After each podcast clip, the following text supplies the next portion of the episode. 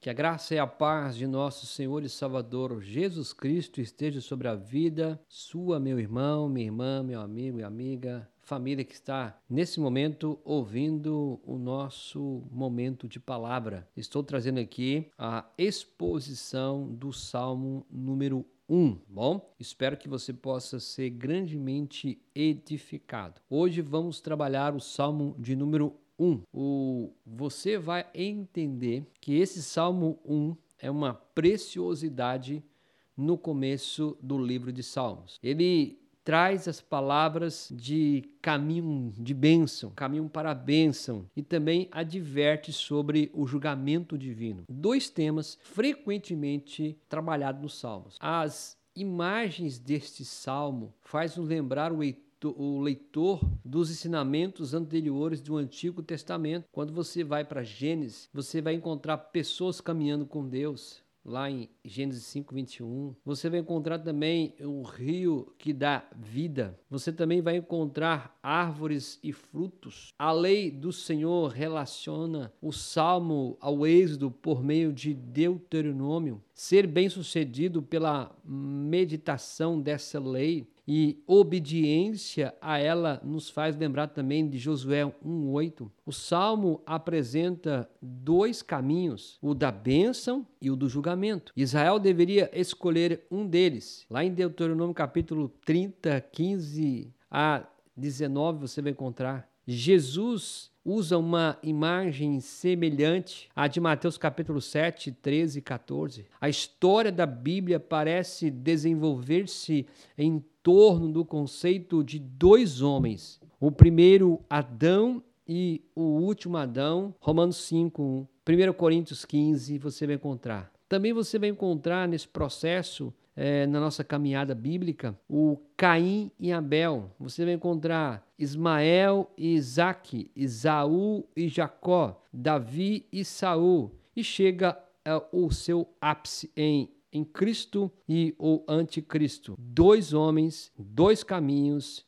e dois destinos. O Salmo 1 é um salmo de sabedoria e trata da palavra de Deus, das bênçãos de Deus sobre aqueles que meditam sobre essa palavra e que obedece essa palavra e que lembra do julgamento final de Deus sobre os rebeldes. Os salmos de sabedoria também lidam com o problema do mal no mundo e a questão de Deus permitir a prosperidade dos perversos que rejeitam sua lei. Os outros salmos de sabedoria são 10, o 12, o 15, o 19, o 32, o 34, o 37, 49, 50 e outros mais, tá?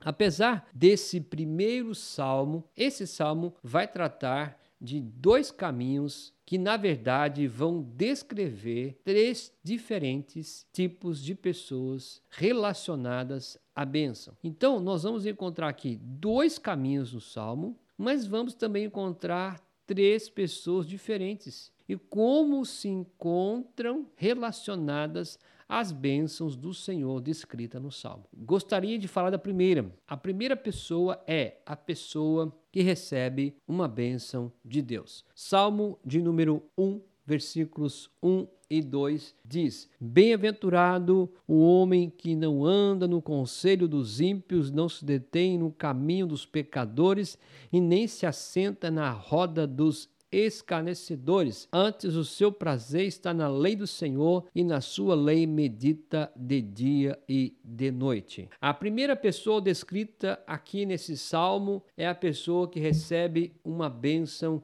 de Deus. A aliança de Deus com Israel deixava bem claro que ele abençoaria a obediência e julgaria a desobediência. Levítico capítulo 26 e Deuteronômio 28 você vai encontrar isso. O termo bem-aventurado é Aser, o nome dos filhos de Jacó, lá em Gênesis capítulo 30, verso 12. Trata-se de um termo plural, ó as alegrias, ó as bem-aventuranças. A pessoa descrita nesse salmo cumpria os pré-requisitos e, portanto, era abençoada por Deus. Se desejamos as bênçãos de Deus, também precisamos preencher certas condições, certos requisitos que Deus exige por ser um Deus soberano e por ser um Deus santo. E aqui no primeiro versículo nós vamos encontrar o requisito: devemos ser dirigido pela palavra. Bem-aventurado o homem que não anda no conselho dos ímpios, não detém no caminho dos pecadores e não se assenta na roda dos escarnecedores. Se ele não faz isso, e aí você vai encontrar no versículo 2, ele é dirigido pela palavra. Israel era um povo singular, um povo separado, estava no meio das nações pagãs, mas não devia ser contaminado por elas. O mesmo se aplica ao povo de Deus hoje. Estamos no mundo, mas não somos deste mundo, como diz João 17, versos de 11 a 17. Devemos nos guardar de ter amizades com o mundo. Tiago 4,4. Nós não podemos ser amigos do mundo. Uma vez sendo amigos do mundo, tornamos também inimigos de Deus. O resultado será a conformação com o mundo, como Paulo diz em Romanos 12. E se nós não nos arrependemos, seremos condenados com o mundo. Ló olhou em direção a Sodoma Veja que quando Deus dá instrução para Ló, que ele saia sem olhar para trás, em seguida você vai encontrar que Ló olha.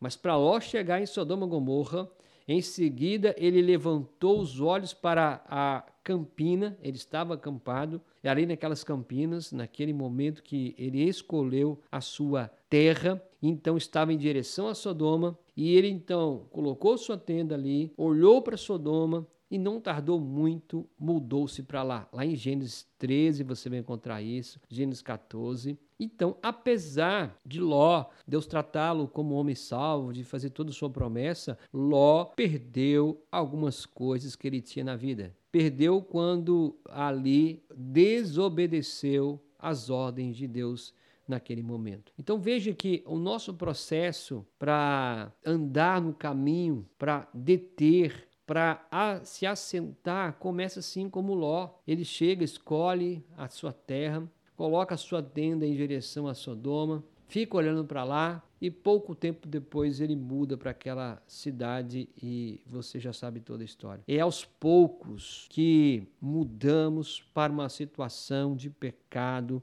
e de desobediência. Ninguém muda abruptamente. Você começa a mudar aos poucos você começa a fazer concessões e você começa a aos poucos mudando para uma situação de pecado e de desobediência. Você começa a andar o que é andar? Alinhar-se. Você está alinhando os seus passos. A Bíblia diz que você anda. Aí depois você se detém. Deter é parar, é permanecer ali. É a terceira fase, você se assenta, você já identifica. Os três verbos são progressivos, meus irmãos. Os três verbos aqui são progressivos no que está dizendo. E tem um ditado também que você conhece: diga-me com quem tu andas e eu direi quem tu és. Então, esse processo de não ser dirigido pela palavra nos traz prejuízo. E aqui o Salmo de número 1, versículos 1 e 2 está dizendo que a pessoa que recebe uma bênção de Deus, ela é dirigida pela palavra de Deus. É aos poucos que você vai mudando a sua situação de pecado e de desobediência. Se você conseguir andar com pessoas erradas, ter conselhos errados, você ficar na companhia de pessoas erradas, por fim, você vai se assentar com pessoas erradas. Quantas pessoas estão fazendo isso? Quando Jesus foi preso, Pedro não seguiu o conselho de Cristo para que ele pudesse fugir do jardim. Em vez disso, seguiu. Jesus entrou no pátio do sacerdote, lá ficou com os inimigos e por fim se assentou com eles. Mas de repente, alguém identificou. Em decorrência disso, a Bíblia diz que ele ligou três vezes. Os ímpios são pessoas deliberadas e persistentemente perversas. Os pecadores são aqueles que erram os alvos determinados por Deus, mas não se importam com isso. Os escarnecedores fazem pouco das leis de Deus. Se ridicularizam aquilo que é sagrado. Provérbios 1, 22, Provérbios 3, 24, Provérbios 21, 24. Quando ri das coisas sagradas e desobedece às leis se torna uma forma de entretenimento. É porque, de fato, as pessoas chegaram ao fundo do poço. Veja que aqui nós encontramos o episódio que andar no conselho dos ímpios, se deter no caminho dos pecadores e se assentar na roda dos escarnecedores. Veja bem que o ímpio são pessoas deliberadamente e persistentemente perversas. Os pecadores são aqueles que sabem a lei, e erram a lei. Os escarnecedores são aqueles que zombam daquilo que é sagrado, daquilo que é de Deus. Nós, ainda na nossa ignorância, podemos zombar de Deus de forma bem. Como que eu posso dizer? Bem é, bem crentes, no sentido. A gente, você pode estar ainda vivendo um, um suposto cristianismo, e naquele suposto cristianismo você está andando, você está se assentando, você está parando, e isso de fato você vai viver nas fases da impiedade, do pecador e do escarnecedor. E aí, por que, que as pessoas chegam ao fundo do poço? Por que, que as pessoas chegam ao fundo do poço? Porque fez isso, andou, se deteu, e se assentou. A, a segunda coisa desse Salmo 1, versículo 1 e 2, em que é a primeira pessoa que recebe uma bênção de Deus, falamos que primeiro é dirigido pela palavra. Agora, a segunda questão, o requisito é devemos ter prazer na palavra. Ele é dirigido. O pré-requisito é ele é dirigido pela palavra e agora o segundo é ele tem prazer na palavra. Versículo 2 ele diz: "Antes o seu prazer está na lei do Senhor e na sua lei medita de dia e de noite". Passamos do aspecto negativo do versículo 1 para o aspecto positivo. Então no 1 ele diz não, não, não, aspecto negativo. Agora no 2 ele diz aspecto antes o seu prazer estar na lei do Senhor. Então, prazer na palavra e a meditação sobre a palavra devem andar juntos. Então, quando você tem prazer na palavra, você medita na palavra. Quando você medita na palavra, também você tem prazer na palavra. O Salmo 119 está cheio desses dizeres. Você pode conferir no versículo 15, 16, 23, 24, 47, 48, 77, 78 pois pensamos sobre aquilo que nos dá prazer, tá? E aí, essas são as coisas que buscamos. O que te dá prazer? É o que você busca. Se você tem prazer em trabalhar, você vai buscar trabalhar o, praticamente o dia inteiro. Se você tem prazer em comer uma boa comida, você vai fazer. Então, nós somos movidos também pelos nossos prazeres. E a Bíblia está dizendo que Aquele que tem prazer na lei do Senhor medita nela de dia e de noite. Veja bem, querido, no hebraico, meditar significa dizer em voz baixa e suave, pois é como os judeus ortodoxos faziam e fazem, né? Quando leem a Torá, as Escrituras, meditam nela, oram. É como se ele andasse durante o dia balbuciando as palavras da Torá, a palavra da lei. Aqui não tem uma pergunta, né? Que a gente pode fazer. O que nossa boca tem falado durante o dia? Sobre o que você tem meditado? Sobre o que a sua voz baixa e suave tem dito? Só não isso, mas os seus pensamentos. A palavra de Deus está em sua boca. E se ela está em sua boca, você vai dizer, dizer como Josué 1,8: Se falarmos com o Senhor sobre a palavra, a palavra falará conosco sobre o Senhor. É isso o que significa permanecer na palavra. 1 João 2,14. Como povo de Deus, devemos preferir a palavra aos alimentos. Devemos preferir a palavra ao sono. Salmo 119 você vai encontrar isso, tá? Você deve preferir a palavra do que a riqueza. Preferir a palavra e aos amigos. Então você vai ver no Salmo 119 comparando que você tem que ter muito mais prazer à palavra do que às outras coisas naturais da vida.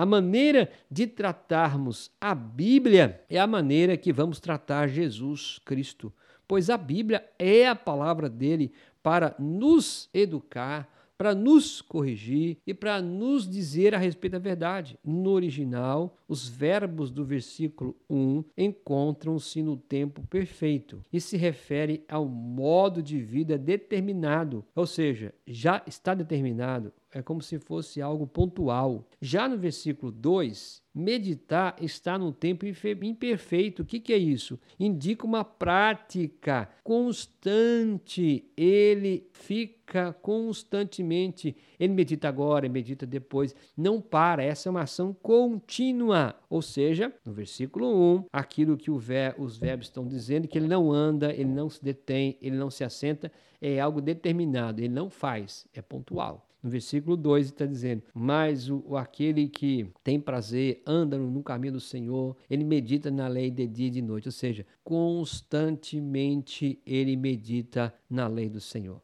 Você é uma pessoa dirigida pela palavra? Você é uma pessoa que tem prazer na palavra? Você lê a palavra com prazer? Você estuda ela com prazer? Você só lê para informação e para conhecimento? E esse meditar, ele é constante ou ele é de ano em ano? Ou de mês em mês? Pense nisso. A segunda pessoa que o Salmo trata é o versículo 3, que é a pessoa que é uma bênção. Então vamos lá? A primeira pessoa é a pessoa que recebe uma bênção de Deus. A segunda pessoa é a pessoa que é uma bênção. Versículo 3 diz: Ele é como árvore plantada junto à corrente de águas, que no devido tempo dá o seu fruto, e cuja folhagem não murcha, e tudo quanto se faz será bem sucedido. Aqui nós encontramos então a segunda pessoa. Deus nos abençoa, irmãos, irmãs e amigos e amigas, para que possamos abençoar outros. E isso, Gênesis 12, 12, verso 2. Abraão seria bênção para abençoar outros. Se as bênçãos ficam conosco, as dádivas tornam-se mais importantes do que o doador. E isso é idolatria. Deixa eu repetir para você entender. Se as bênçãos ficam conosco, as dádivas se tornam mais importantes do que o doador. E isso é idolatria. Devemos nos tornar canais de bênção. É isso mesmo. De bênção para quem? Para os outros. É uma igreja que é bênção e que dá bênção. Uma igreja que recebe bênção e que dá bênção. Um pai que recebe bênção e que dá bênção. Um homem que recebe bênção e dá bênção. Então, é uma alegria receber uma bênção, mas a Bíblia diz que é mais alegria ainda quando você é uma bênção. Mais bem-aventurado é dar do que receber. Atos 20 e 35. Então, quando você recebe a bênção do sono, a bênção do trabalho, a bênção de ser esposo, a bênção de ser pai, a bênção de poder ter o seu dinheiro. A grande pergunta é: você tem abençoado os outros? Se você tem retido as dádivas, você está se importando muito mais com a própria questão material do que o doador. Tem muita gente nessa situação. Deixa eu usar um exemplo bem claro. É, você que está ouvindo, não sei se você vai concordar, mas aqui nós temos essa prática é, quando você vai para o texto bíblico e diz que tudo que nós temos e tudo que nós somos vem da mão do Senhor, e Davi tinha plena consciência disso, e ele então dizimava, ofertava, e a Bíblia está dizendo que tudo que nós temos e somos vem da mão dele. Então, quando eu não consigo dizimar e quando eu não consigo ofertar, eu estou dizendo que o mais importante para mim não é o doador. O que é mais importante para mim é as dádivas, é o dinheiro, é a posse. Logo, isso é idolatria. Por isso que ele vai dizer lá em final, Paulo vai dizer, e os demais irmãos vão dizer que a questão de ter mamon como Deus é idolatria e pecado. Então a imagem aqui que ele está trazendo, do versículo 3, é a imagem da árvore. Aparece com frequência nas escrituras e a árvore vai simbolizar também no reino de Deus, você vai encontrar isso nas Sagradas Escrituras. Quanto ao indivíduo, então a árvore pode significar quanto ao reino de Deus, como você vai encontrar também em Mateus 13, como também a indivíduos aqui no Salmo que nós estamos encontrando, tá bom? E também você vai entender que um processo de bênção quando você é uma árvore plantada junto à corrente de água. Balaão considerou o povo de Israel como cedros junto às águas. Isso mesmo, lá em número 24, 6. Balaão, que tentou amaldiçoar o povo de Deus, lembra? Ele diz que esse povo é cedro junto às águas. Assim como uma árvore, a pessoa temente a Deus é cheia de vida, meu irmão. Uma pessoa temente a Deus é cheia de beleza. Uma pessoa che cheia de vida Uma pessoa que teme a Deus, ela é cheia de vida, ela é bela, ela é uma pessoa que tem fruto, ela é proveitosa, ela é duradoura. A parte mais importante de sua árvore não é a sua beleza externa, não são seu fruto. A coisa mais importante, e a parte mais importante de uma árvore são suas raízes, que ficam dentro do solo e ali do solo retiram a água, retira os nutrientes. Logo, assim também a parte mais importante da minha vida e da sua vida como cristão, meu irmão, minha irmã, amigo e amiga, são as suas raízes espirituais que se alimentam dos recursos ocultos que possuímos em Cristo. Efésios 3,17, Colossenses 2,7 vai dizer isso. E é isso que significa permanecer em Cristo. Lá em você vai encontrar em João 15, 1 a 9, como estão as suas raízes, como está a sua raiz nesse tempo. Você é a pessoa que está plantada junto a correntes de água? Você é essa pessoa que está plantada? Você é essa árvore que é plantada, que tem boas raízes? Ainda a Bíblia vai dizer no versículo 3, Salmo 1, 3, que as águas, águas potáveis é uma figura também aqui do Espírito Santo, da presença do Deus. Então, enquanto a água também é usada para lavar, você vai encontrar isso também, a figura do batismo, simboliza purificação, a água simboliza vida, meu irmão. A sede também, a figura da sede, assim como a corça anseia pelas águas, assim também eu anseio pelo meu Deus. A sede de água é uma imagem da sede de Deus. Aqueles que beberem desta água jamais terão sede, mas deles fluirão rios de água vida. Veja que a árvore não só tem boas raízes, mas ela é plantada junto a correntes de água, água boa, água que tem vida. Meu querido irmão, irmã, amigo e amiga, o rio aqui está retratando a provisão divina, a provisão da bênção de Deus, a provisão espiritual que nos nutre, que nos sustenta. Nós somos, nós não somos capazes de nutrir e nem de nos sustentar por nossa própria conta. Precisamos estar arraigados e permanecer em Cristo e nos alimentar de seu poder espiritual. Você, para ser uma árvore cheia de fruto, que não murcha, que não que no devido tempo dá o seu fruto, você precisa ter boas raízes que permaneçam em Cristo. Você precisa ter esse fundamento e você também precisa ser nutrido pela água da vida, por essa água que te traz provisão, que te traz sustento, porque eu e você, como árvores, nós não somos capazes de nutrir e nem de sustentar nossa própria vida e por nossa conta. Não, nós precisamos de estar arraigados em Cristo e nos alimentar uma das fontes de energia é a meditação na palavra. Por isso que ele diz: medita na palavra de dia e de noite. Para você ter boas raízes, você precisa meditar na palavra do Senhor. A outra é ter uma vida de oração. A outra é ter uma vida de comunhão com Ele. Você medita, você tem uma vida de oração, você tem uma vida de comunhão com seu Deus, você congrega com o povo, com a igreja. Esse é um requisito que Deus colocou no Novo Testamento para nos uh, edificar, está ligado ao corpo. Se você é, não é membro do corpo, como que você vai crescer? Então, uma forma também de sermos abençoados, alimentados, é estar congregando ligado a um corpo. Meu querido irmão, o Alfred Markley, ele diz assim, é, a religião não tem volume nem profundidade, pois não é alimentado por mananciais ocultos. Sabe a diferença da religião para o verdadeiro cristianismo?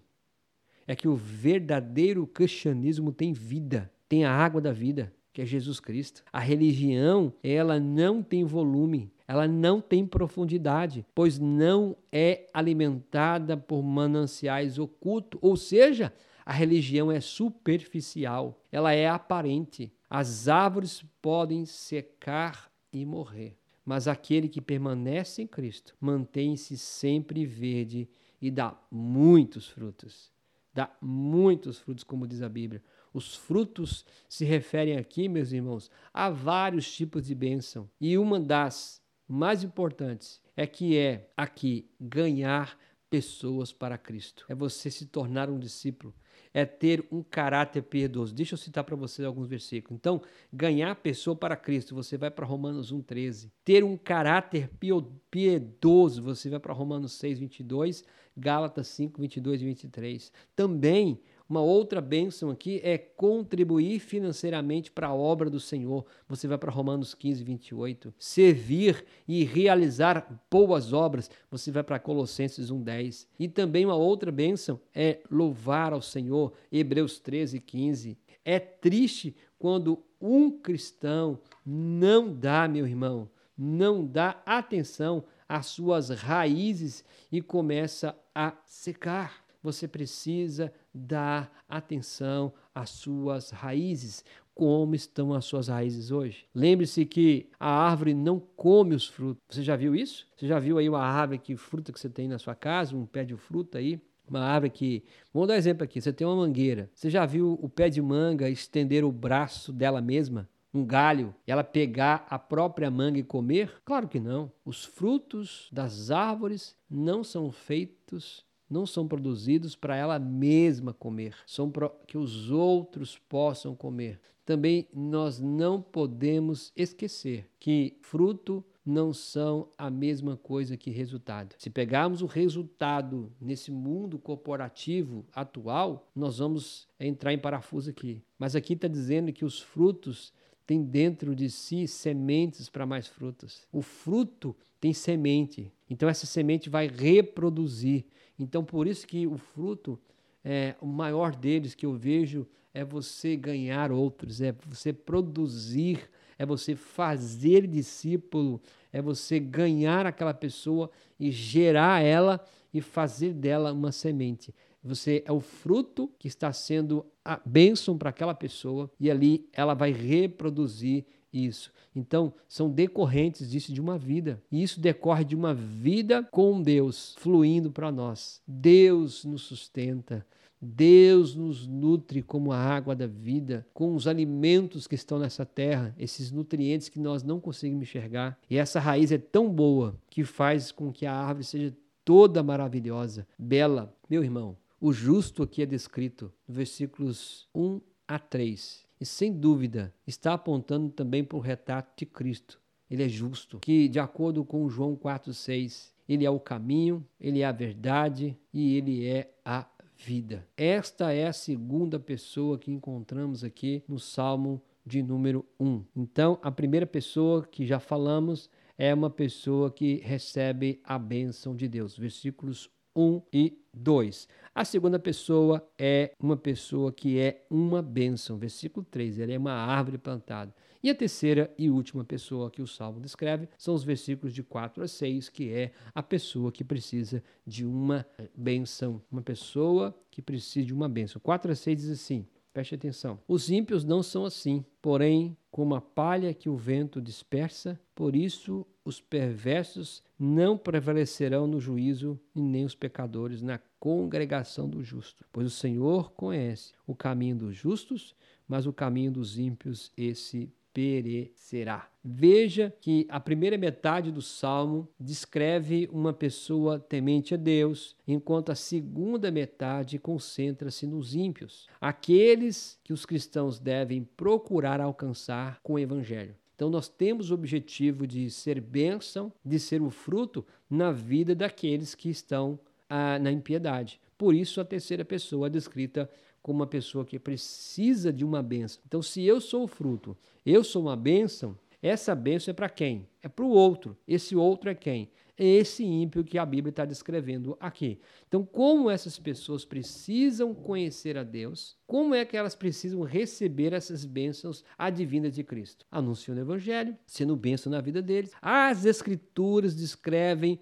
os perversos de várias maneiras, sendo que neste caso aqui a imagem é usada da palha, ao contrário dos justos, que são como árvores. Os ímpios são mortos, o, o ímpio é a palha. Você já viu quando você torra um amendoim na sua casa para fazer aquela canjica ou para fazer alguma receita? Você torra o amendoim e é só você levar, jogar o grão com a casca para cima, que aquela casca ela cai no chão. O ímpio é assim, qualquer coisinha ele cai, o vento dispersa ele. E a Bíblia não só descreve ele como palha, a Bíblia descreve esse ímpio também como uma árvore seca, que não tem vida. O perverso como árvore seca que não tem vida. Esta é a imagem que é usada na Bíblia. A imagem da palha, a imagem da árvore seca, da impiedade, do perverso, mas a Bíblia diz que o justo não. O justo é como árvore plantada. Ele tem vida, ele tem raiz. E o justo não é espalhado, mas o ímpio, ele é espalhado.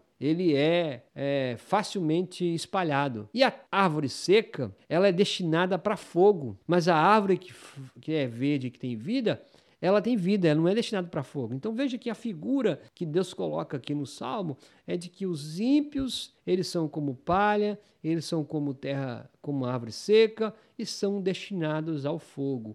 Mas o justo não. Ele, ele é uma árvore frondosa, ele é verde, ele dá fruto, ele tem boas raízes, ele tem boa aparência, ou seja, ele vai ficar ali para fazer o seu papel.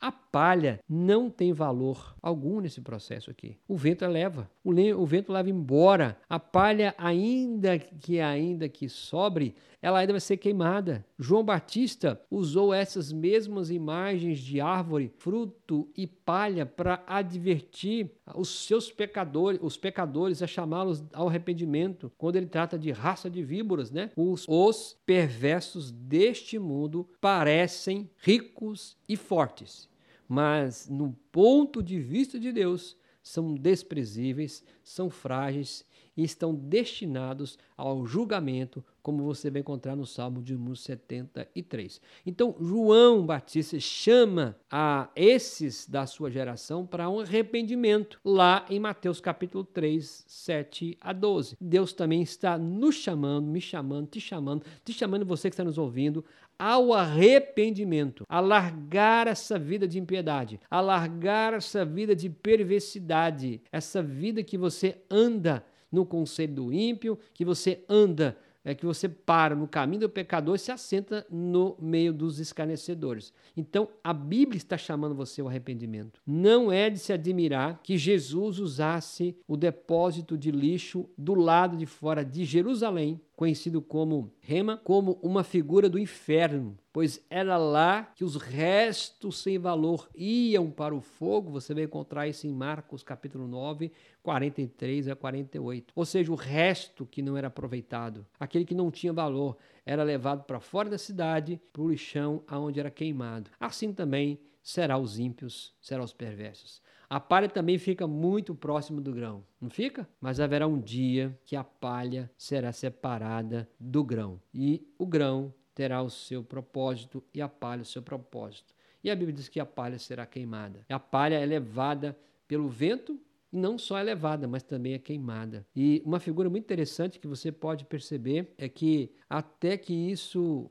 comece a ter sentido na nossa vida, nós vamos percebendo que ao longo da caminhada nós achamos que Deus não vai tratar isso. E ele vai dizer na sua palavra também que o joio será, será separado do trigo. Quando o dia do julgamento chegar, o Senhor, a Bíblia diz, o justo juiz, separará o trigo do joio, as ovelhas dos bordes e os grãos da palha e nenhum incrédulo poderá reunir-se com os justos. Ou seja, naquele dia não haverá como se parar, não haverá como, ou melhor, não haverá como se ajuntar. O bode é bode, a ovelha é ovelha, o trigo é trigo, o joio é joio, a palha é palha, o grão é grão. O verbo conhecer do versículo 6, que diz: o, pois o Senhor conhece. O verbo, o, versi, o verbo conhecer, o versículo, não quer dizer que Deus está apenas ciente da existência do justo. Não é que Deus está assim, não, eu conheço o justo, eu sei que ele. Não, é um nível muito mais profundo. Esse conhecer é um conhecer intelectual, de se lembrar dele. Mas aqui no texto, no hebraico, esse conhecer significa que ele escolheu, ele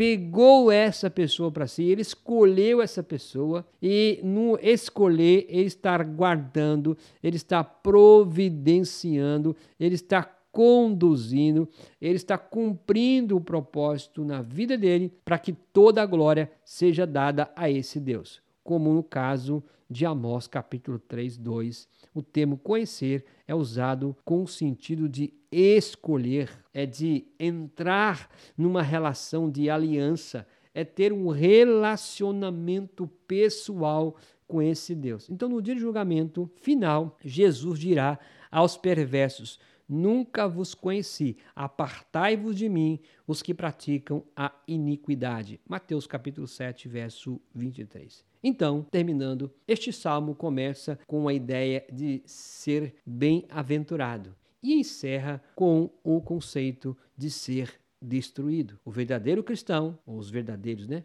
Os verdadeiros cristãos são abençoados em Cristo, como diz lá em Efésios capítulo 1, verso 3 em diante. Então, eles receberam a bênção de Deus e podem ser uma bênção para os outros, especialmente para a palha que um dia será lançada ao fogo. Então, esforcemos-nos para ganhar o máximo de pessoas para Cristo. Esforcemos-nos para fazer discípulos, para ser bênção na vida dos outros. Espero que você possa de fato aí ser despertado e que o Espírito possa de fato falar ao seu coração aquilo que é propósito dele. Senhor, obrigado pela tua palavra.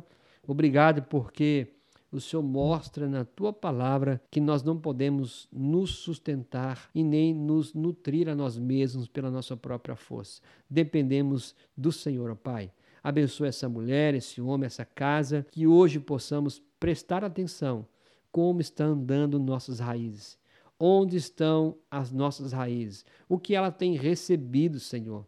Aonde ela tem buscado os nutrientes, o sustento. Também nos faça observar, Senhor, se estamos andando, detendo, parando, assentando. Oh, meu Pai, levanta um povo santo um povo que seja, com o versículo 3, árvores plantadas junto à corrente de água viva, que no devido, da, no devido tempo dá o seu fruto, e tudo quanto lhe faz será bem sucedido. Pai, levanta isso. Levanta homens e mulheres, famílias e igrejas nesse mundo que está carente de pessoas que de fato andam intimamente com o Senhor. Obrigado por tudo, Deus. Em nome de Jesus. Amém. Um forte abraço. Deus abençoe grandemente a sua vida a sua casa e toda a sua família.